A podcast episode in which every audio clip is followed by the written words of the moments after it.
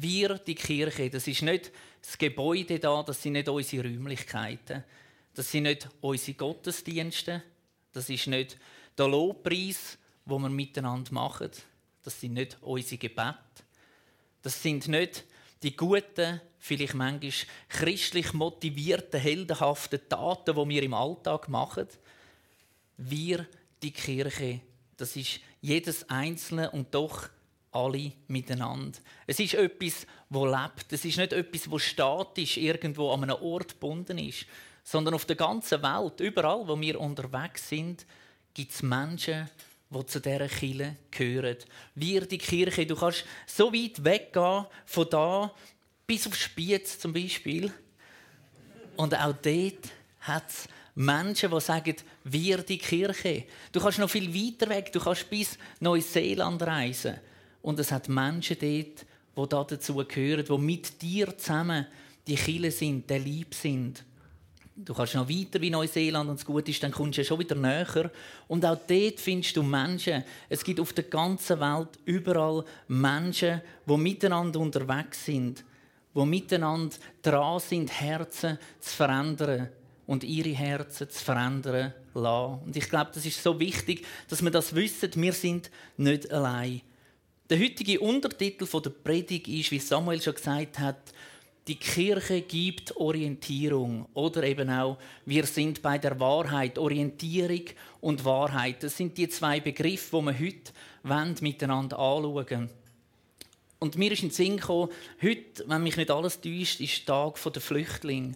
Und ich glaube, die Flüchtlinge sind doch genau auch so eine Gruppe von Menschen, die Orientierung brauchen. Die Orientierung brauchen in ihrem Leben, die Wahrheit brauchen in ihrem Leben, die Sachen erlebt haben, die so gar nichts zu tun haben mit der Wahrheit.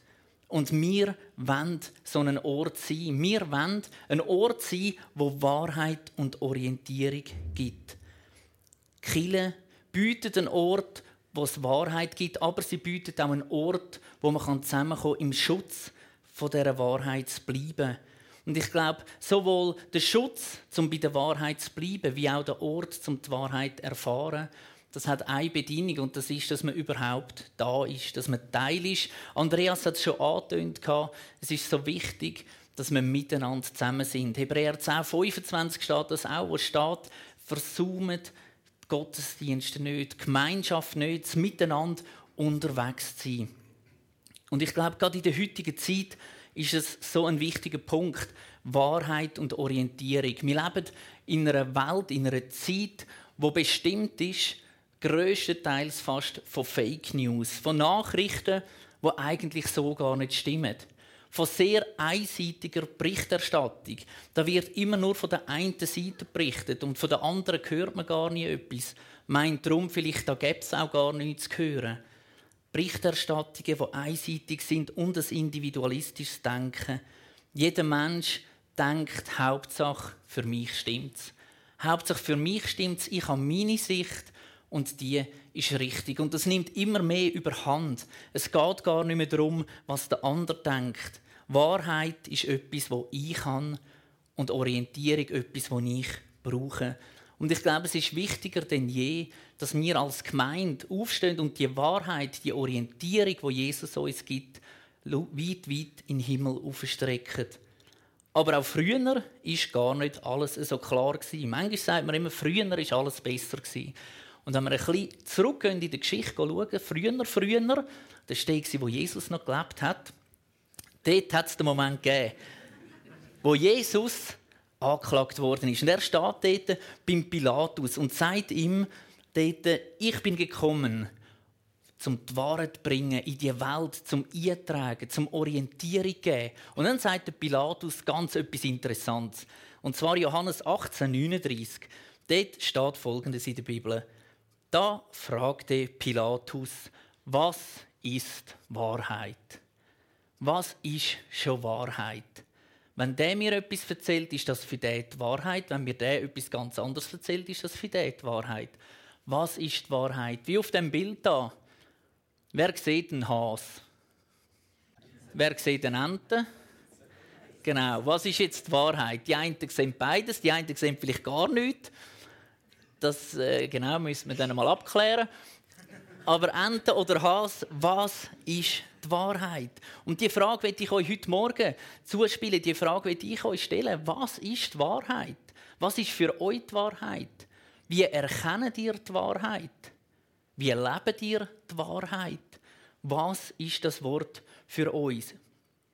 Und ich glaube, ganz gute Antwort. Und die meisten, die da sind, haben die Antwort wahrscheinlich schon gelernt in der Sonntagsschule.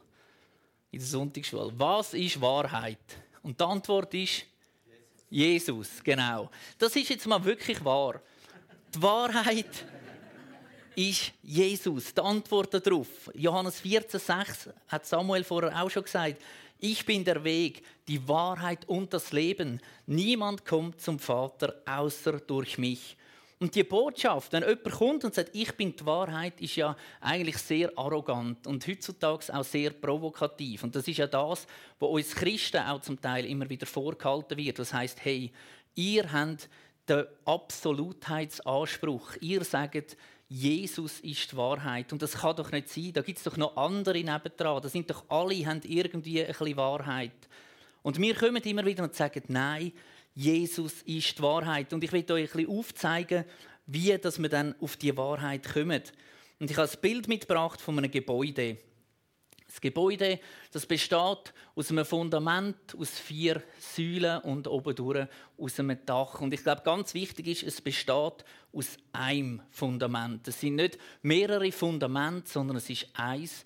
Und das Fundament ist Jesus. Und als ich so vorbereitet habe, habe ich gemerkt, es ist eigentlich noch spannend.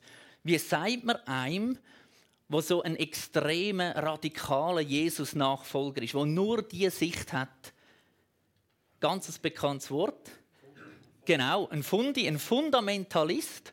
Und das kommt wahrscheinlich nicht einfach von irgendwo, sondern in der Bibel steht, Jesus ist das Fundament. Und eigentlich habe ich gemerkt, hey, wenn einer sagt, du bist ein Fundamentalist, das ist eigentlich eine mega Ehre. Das heißt, du bist wahnsinnig nah an Jesus, wenn dann Jesus dein Fundament ist. Das ist natürlich noch der andere Punkt. Aber eigentlich ist das gar nicht so ein schlechtes Wort. Das Fundament ist Jesus. Er ist die Wahrheit.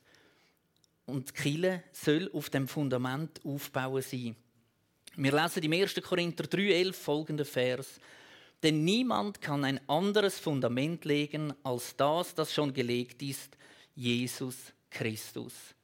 Das ist schon gelegt und das gibt eigentlich eine wahnsinnige Entspannung für uns als Chile, für uns als sein Lieb. Das heißt nämlich, wir müssen kein Fundament legen. Wir müssen nicht, wir sollen nicht, wir könnten nicht, wir wetten nicht, sondern das Fundament ist bereits gelegt. Jetzt geht es eigentlich nur noch darum, auf dem Fundament etwas aufzubauen. Wir haben nämlich ganz einen anderen Auftrag und das lesen wir im 1. Timotheus 3, 15 bis 16. So sieht die Gemeinde oder eben Kirche des lebendigen Gottes aus, die eine Säule und Stütze der Wahrheit ist. Ohne Frage ist das Geheimnis unseres Glaubens, er ist als Mensch erschienen und wurde durch den Geist gerecht gesprochen. Er wurde von Engeln gesehen und den Völkern verkündet. Viele Menschen in der Welt glaubten an ihn und er wurde in den Himmel hinaufgenommen. Extrem kurz zusammengefasst, das, wo wir eigentlich glauben, um das, was geht und ganz wichtig, die Gemeinde. Kille ist eine Säule und Stütze von der Wahrheit. Wenn also die Wahrheit in der Welt, äh, in der Kille liegt und zu finden ist in der Kille und wir sagen, bei unserem Motto, das wir haben, bei unserem Thema Wir, die Kirche, dann gibt es unweigerlich die Schlussfolgerung, dass die Wahrheit in uns ist. Die Wahrheit ist in dir, die Wahrheit ist in mir, die Wahrheit ist in uns als Gemeinde, weil nicht weil wir alle zusammen so gut sind, sondern weil Jesus in uns lebt, weil Jesus unser Fundament ist. Darum findet man Wahrheit und Orientierung in deinem Leben. Wenn wir die Verse vorher lesen, vor dieser Textstelle, und die Verse nachher lesen, dann nachher ergibt sich bei dem Gebäude ganz etwas Interessantes. Dann gibt es nämlich so vier Säulen, wo so wie rausstehen, wie dass wir dann die Wahrheit entdecken, wie dass wir bei dieser Wahrheit bleiben und wie das uns kann Orientierung geben kann. Und wir wollen miteinander mal die erste Säule anschauen. Die erste Säule ist die Säule der Leiterschaft. Von der Leiterschaft in der Kirche. Und nebst dem 1. Timotheus steht auch im Epheser 2,20 zum Beispiel, wir sind sein Haus, das auf dem Fundament der Apostel und Propheten erbaut ist, mit Christus Jesus selbst als Eckstein. Oder im Epheser 4,11, er hat die einen als Apostel, die anderen als Propheten, wieder andere als Prediger und schließlich einige als Hirten und Lehrer eingesetzt. Und ich glaube, ganz wichtig ist da zu die Leiterschaft steht, er hat, Gott hat die Leute eingesetzt.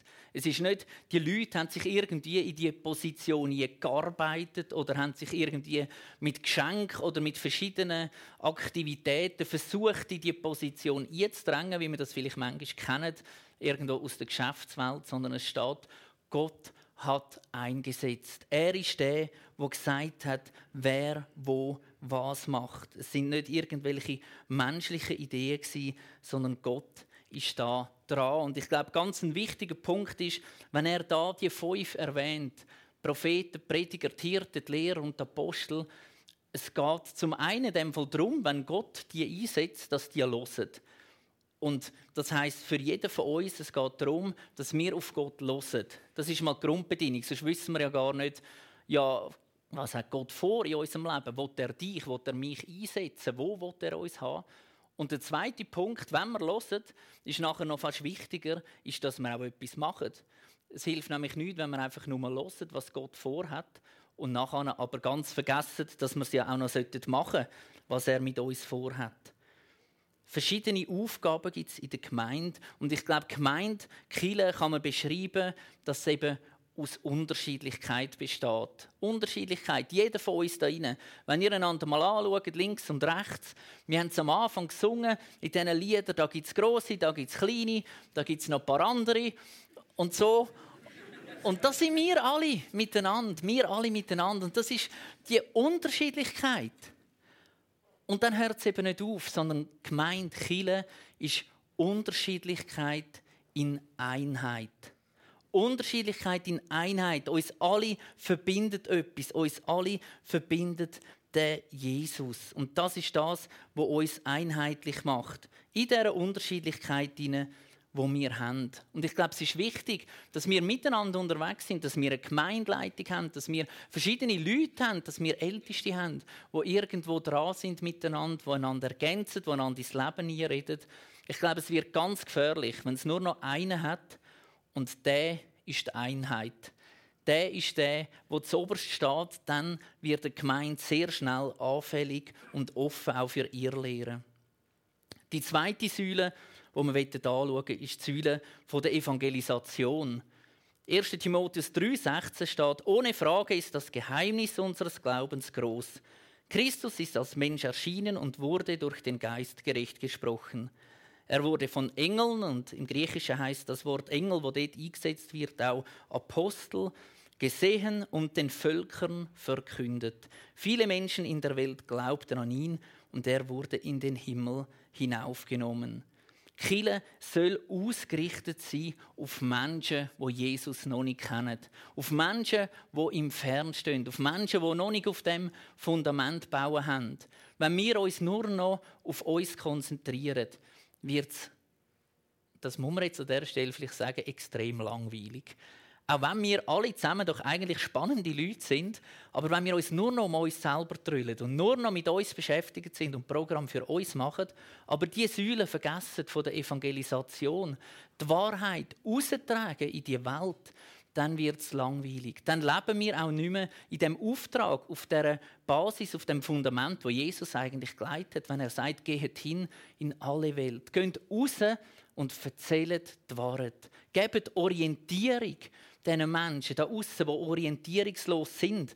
Und ich erlebe es immer wieder, dass der Wunsch bei vielen da ist. Es hat letztens eine spannende Statistik gegeben, die ich gelesen habe. Die ist von Amerika. Jetzt können wir sagen, ja, die Amerikaner, das sind ja nicht wir. Wir sind da viel besser.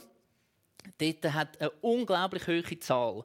Fast 60 oder 70 Prozent gesagt, sie verspüren regelmäßig die Lust zum Rausgehen und die Wahrheit erzählen, evangelisieren, auf die Straße gehen.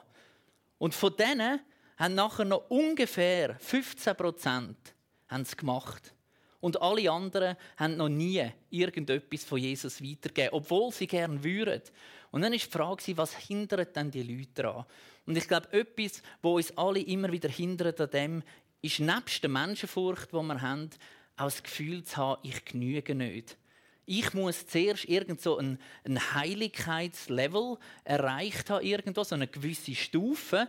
Und wenn ich dann auf der bin, wenn ich zum Beispiel weiß, wenn jemand sagt, 1. Mose 23, Vers 15, und ich gerade weiß, was dort steht, dann bin ich parat zum rausgehen. Wenn ich die Bibel fast auswendig weiß oder dann, wenn ich in meinem Leben überhaupt keine Probleme habe, wenn alles läuft wie am Schnürli, wenn ich reich bin, wenn ich gesund bin, selber auch nicht krank bin, ich kann ja nicht für andere beten, wenn ich selber krank bin, dass sie gesund werden. Und wir tun uns so Sachen irgendwo einreden. Und in der Bibel lesen wir nichts solches. In der Bibel geht es darum, wenn jemand sein Leben Jesus übergeben hat, Genau von dem Moment an ist er bereit, ein Zeuge zu sein für Jesus und zu erzählen und auf ihn aufmerksam zu machen. Und ich erlebe das immer wieder, wenn ich den Hans-Jakob besuche. Wenn ich den Hans-Jakob besuche, dann kannst du eigentlich davon ausgehen, wenn er weiß, wenn du kommst. Das ist noch ein Vorteil. Wenn er weiß, wenn du kommst, dann steht er parat vor dem Haus draußen. Und dann winkt er schon mal und jedem, wo dann in dem Moment irgendwo in der Nähe ist von, von Gsteig, erzählt er, das ist mein Pfarrer. Ich gehe ins CBZ. Das ist mein Pfarrer. Der gehört zu mir. Das ist ein guter. Das CBZ ist ein guter Ort. Da hat es gute Leute. Ich gehe dort in die Kille. Und ich denke manchmal, ja, also muss A nicht gerade jeder wissen, was ich schaffe unbedingt. B äh, so regelmäßig bist jetzt du einmal nicht da bei uns. Aber für ihn ist klar, ich kann nicht anders. Und meistens lädt er noch irgendwelche Leute ein, die dann auch noch dort sind. Und dann isst man zusammen zu vier, man trinkt etwas und er fragt Sachen, die du gar nicht anders kannst, als nachher über den Glauben zu erzählen. Also für alle die, die denken, ja, ich weiß nicht, ob ich das kann, gehen mal ihn besuchen. Und du wirst merken, du kannst nicht anders. Wenn einer anfängt, so Fragen zu stellen, dann kannst du nicht anders. Und dann musst du bei der Wahrheit sein und musst Orientierung geben. Dann musst du wissen, was du willst im Leben und wo das es durchgeht. Und ich wünsche mir das, dass wir wie an so einen Punkt kommen, wo wir irgendwo bewusst so Gelegenheiten schaffen, wo wir vielleicht ein Geburtstagsfest haben und Leute einladen, unsere Nachbarn und Leute von der Gemeinde und die miteinander in Kontakt bringen. Dass das wie klar ist, dass man sich irgendwo vorstellt, wenn wir unterwegs sind und sagt, hey, das ist der Pascal, der geht bei uns in die Kirche der macht jetzt ein Praktikum. Das ist der Ernst, der verteilt nicht nur Post, der verteilt auch die Wahrheit, der gibt Orientierung, dass das wie ganz normal wird, dass das nicht mehr irgendetwas Komisches ist. Ich hatte letztens ein Gespräch mit jemandem vom Ecclesia, mit dem Leiter dort, und haben miteinander austauscht und gesagt, wie bringen wir das an den Punkt? Und dann sagt er, er hat mit einem Geschäftsmann geredet, der hat eine Firma, die so Heizkörper verkauft. Und er hat gesagt, die besten Verkäufer sind nicht die, die vom Produkt überzeugt sind, in erster Linie. Die besten Verkäufer sind die, die am Schluss fragen, willst du das kaufen vom Gespräch? Und ich habe mir überlegt, wie oft sage ich das? Wenn ich jemandem von Jesus erzähle, kann ich erzählen, was der macht in meinem Leben, was der tut, wie der mich heilt und so weiter. Und dann können wir zu Vieri essen und können wieder heimgehen. Oder ich kann am Schluss von dem Gespräch sagen, hey, willst du das auch? Willst du die Wahrheit auch annehmen in deinem Leben? Und ich glaube, wenn wir an den Punkt kommen, dass Evangelisation eben nicht mehr etwas ist, was wir machen müssen, sondern etwas ist, was wir dürfen machen, wo wir dürfen Menschen in die Wahrheit führen, wo wir für unser Leben merken, das gibt uns Orientierung, das wollen wir weitergeben, dann wird das zu einer wichtigen Säule. Die dritte Säule ist Gemeinschaft. Ganz bekannt natürlich Apostelgeschichte 2,42, wo steht, sie schlossen sich den anderen Gläubigen an, die Frischbekehrten, unterstellten sich der Lehre der Apostel und der Gemeinschaft und nahmen teil am Abendmahl und am Gebet.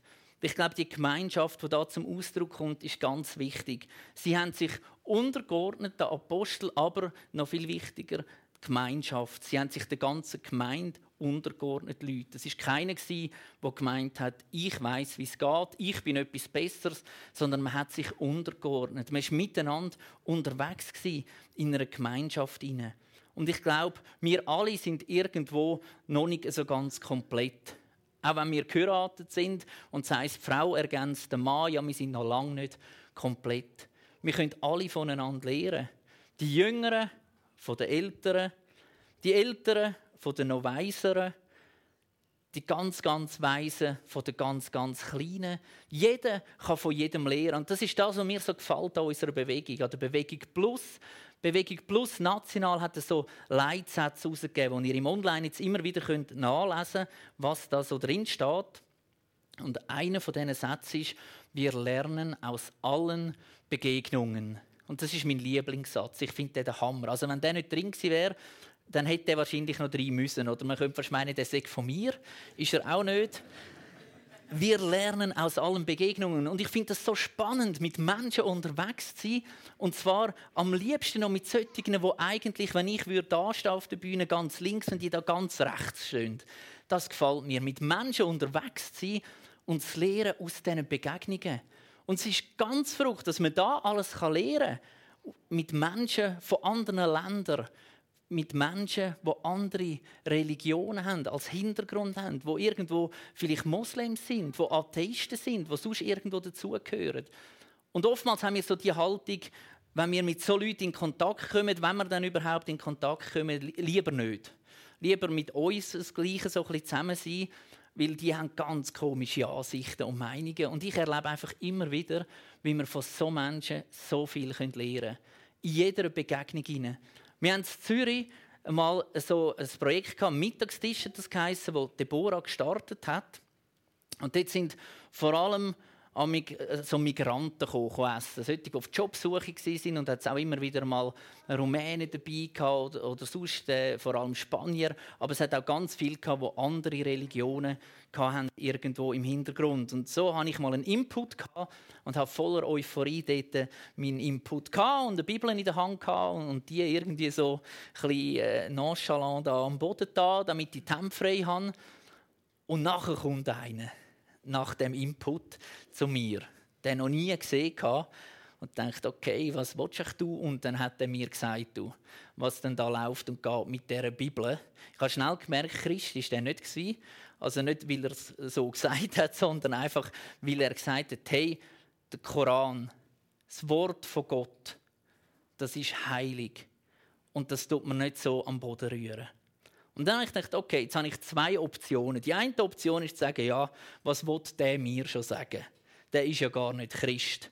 Außerdem kommt er aus einem ganz anderen Land. Das geht mich doch nicht an, wie die das dort machen. Oder ich kann sagen, hey, wir lernen aus allen Begegnungen heraus. Was der sagt, stimmt eigentlich. Die Bibel ist das Wort von Gott. Und das rühre ich doch nicht einfach wie irgendwo in einer Arztpraxis ein Heftli, das ich in der Hand habe und lese und dann kommt der Doktor, respektive äh, die Assistentin und sagt, äh, Sie sind dran und dann rühre ich das so auf den Tisch und laufe raus. Sondern dann gehe ich mit dem respektvoll um, dann lege ich das her, dann tue ich das nicht einfach irgendwo in eine Ecke rühren. Und das sind so Situationen, wo wir uns entscheiden und die haben wir Alltag immer wieder, wenn wir etwas lernen aus Begegnungen mit anderen oder nicht.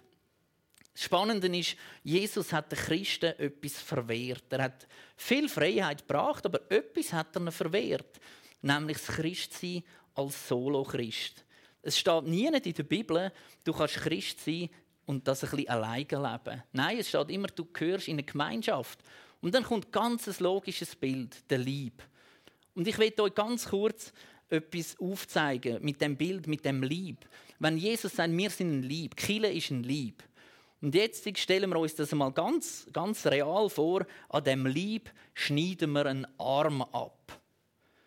Ja, was passiert jetzt? Es passieren zwei Sachen. Wahrscheinlich. Ich habe es noch nie probiert, aber wahrscheinlich zwei Sachen. Erstens, der Arm, der Körperteil, den man abgeschnitten hat, den man getrennt hat vom Rest vom Lieb, der stirbt.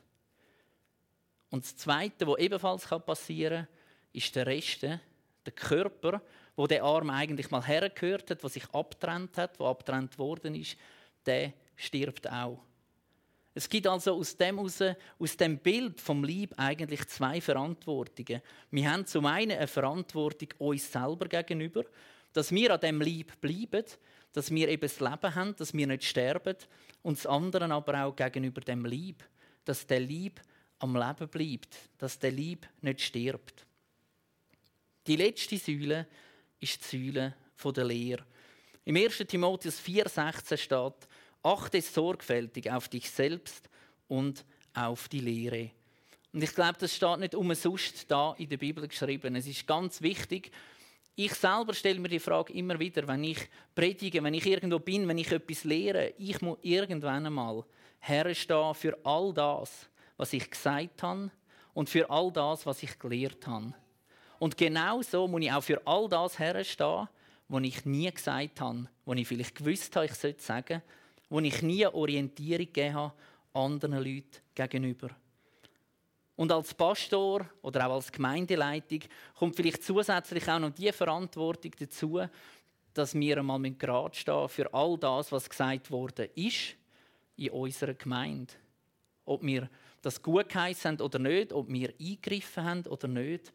Wahrheit und Orientierung sind zwei Wörter, wo steht, wo Kille verkörpern.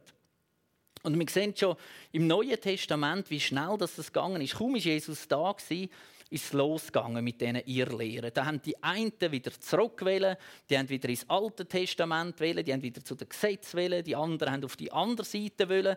Jeder hat es irgendwie für sich ein bisschen ausgelegt, wie er wählen und ich glaube, das ist eine Gefahr, die heute auch wieder stattfindet, die auch wieder passieren kann, mit all diesen Möglichkeiten, die wir haben. Wir haben verschiedene Magazine, die wir lesen können.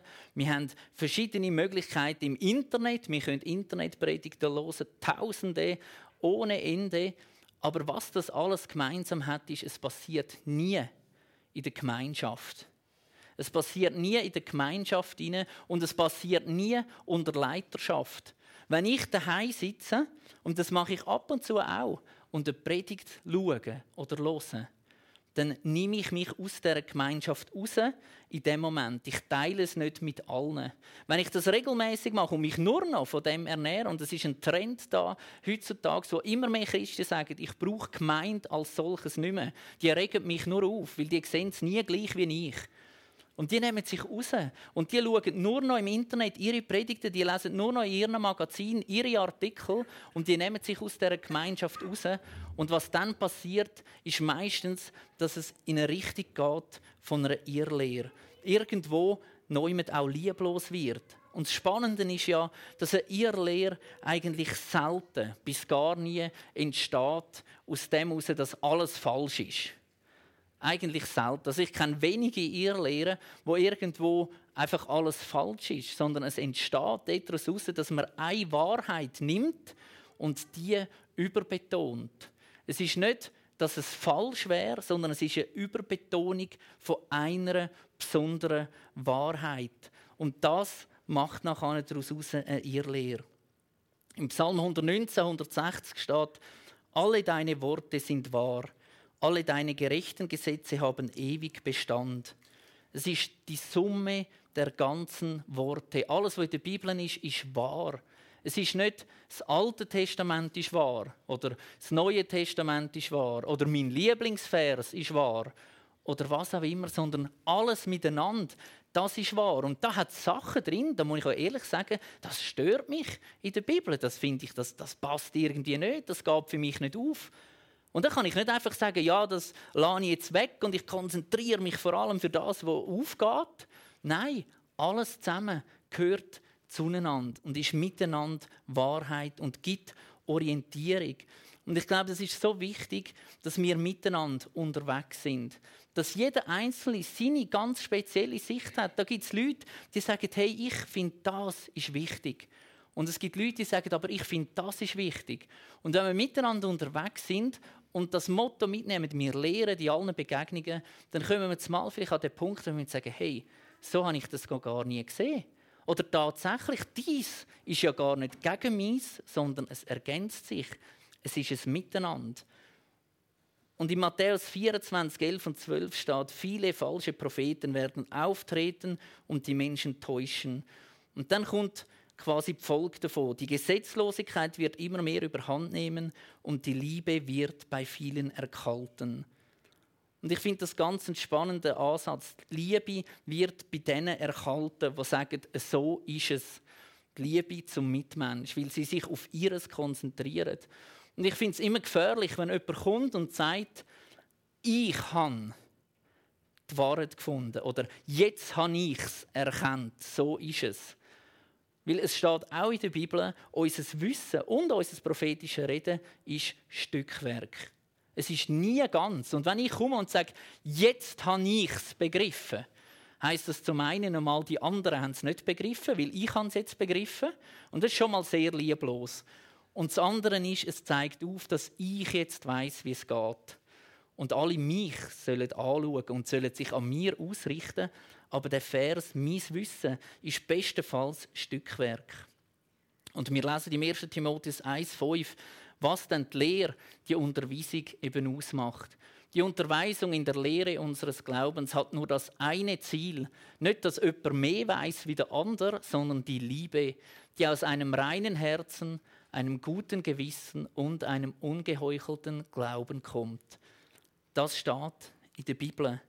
Kille gibt Orientierung, Kille gibt Wahrheit. Und auch wir als Bewegung Plus da, als CBZ steht, wir sind ja angeschlossen, national an der Bewegung Plus Schweiz. Bewegung Plus Schweiz wiederum ist Teil der Apostolic Church weltweit. Ebenfalls angeschlossen ist Bewegung Plus Schweiz an der SEA, Schweizerisch Evangelische Allianz. Plus ebenfalls angeschlossen ist Bewegung Plus Schweiz am Verband der Freikirchen. Und das sind alles so Gefäße, wo man sich gegenseitig nicht kontrolliert im Sinne von man will sich lieb halten, sondern man gibt sich gegenseitig Rechenschaft. Da wird korrigiert, da wird gesagt, hey, was habt ihr da genau für eine Ausrichtung, für eine Lehre? Passt das noch zu dem, was wir eigentlich einmal abgemacht haben, dass wir miteinander unterwegs sind, dass wir miteinander irgendwo die Wahrheit und Orientierung tragen? Das trägt aber natürlich nicht dazu bei, dass es nie wird falsch laufen, dass es nie einmal passiert, dass es irgendwo Irrlehre gibt. Das trägt auch nicht dazu bei, dass vielleicht auch ich einmal irgendetwas sage, wo ich das Gefühl habe, das ist jetzt richtig, so muss das sein. Und ich glaube, wichtig ist, dass wir in aller Demut irgendwo zusammenkommen und können sagen, wir wollen voneinander lehren. Es ist nicht einfach, ihr lehrt von mir, weil ich weiß es sowieso besser, sondern ich will auch von euch lernen. Ich will, dass wir miteinander unterwegs sind, jung und alt, solche, die schon lange im Glauben sind und solche, die frisch sind, dass wir zusammen austauschen und miteinander die Wahrheit und Orientierung suchen und weitergeben. Jesus ist das Fundament und Kille macht sich dafür stark. Sie fokussiert sich auf die Wahrheit und sie vertritt die Wahrheit in dieser Welt, die oft so orientierungslos ist. Und in Matthäus 5,14 steht, ihr seid das Licht der Welt. Und ich finde das so schön. Drei Punkte, was das Licht macht. Das Licht deckt auf, was verborgen ist. Das Licht gibt Orientierung. Und das Licht zeigt den Weg heim. Und das ist das, was ich mir wünsche. Dass wir ein Licht sind in dieser Welt, wo aufdeckt, wo aber Orientierung gibt in Liebe und wo der Weg heim aufzeigt. Amen.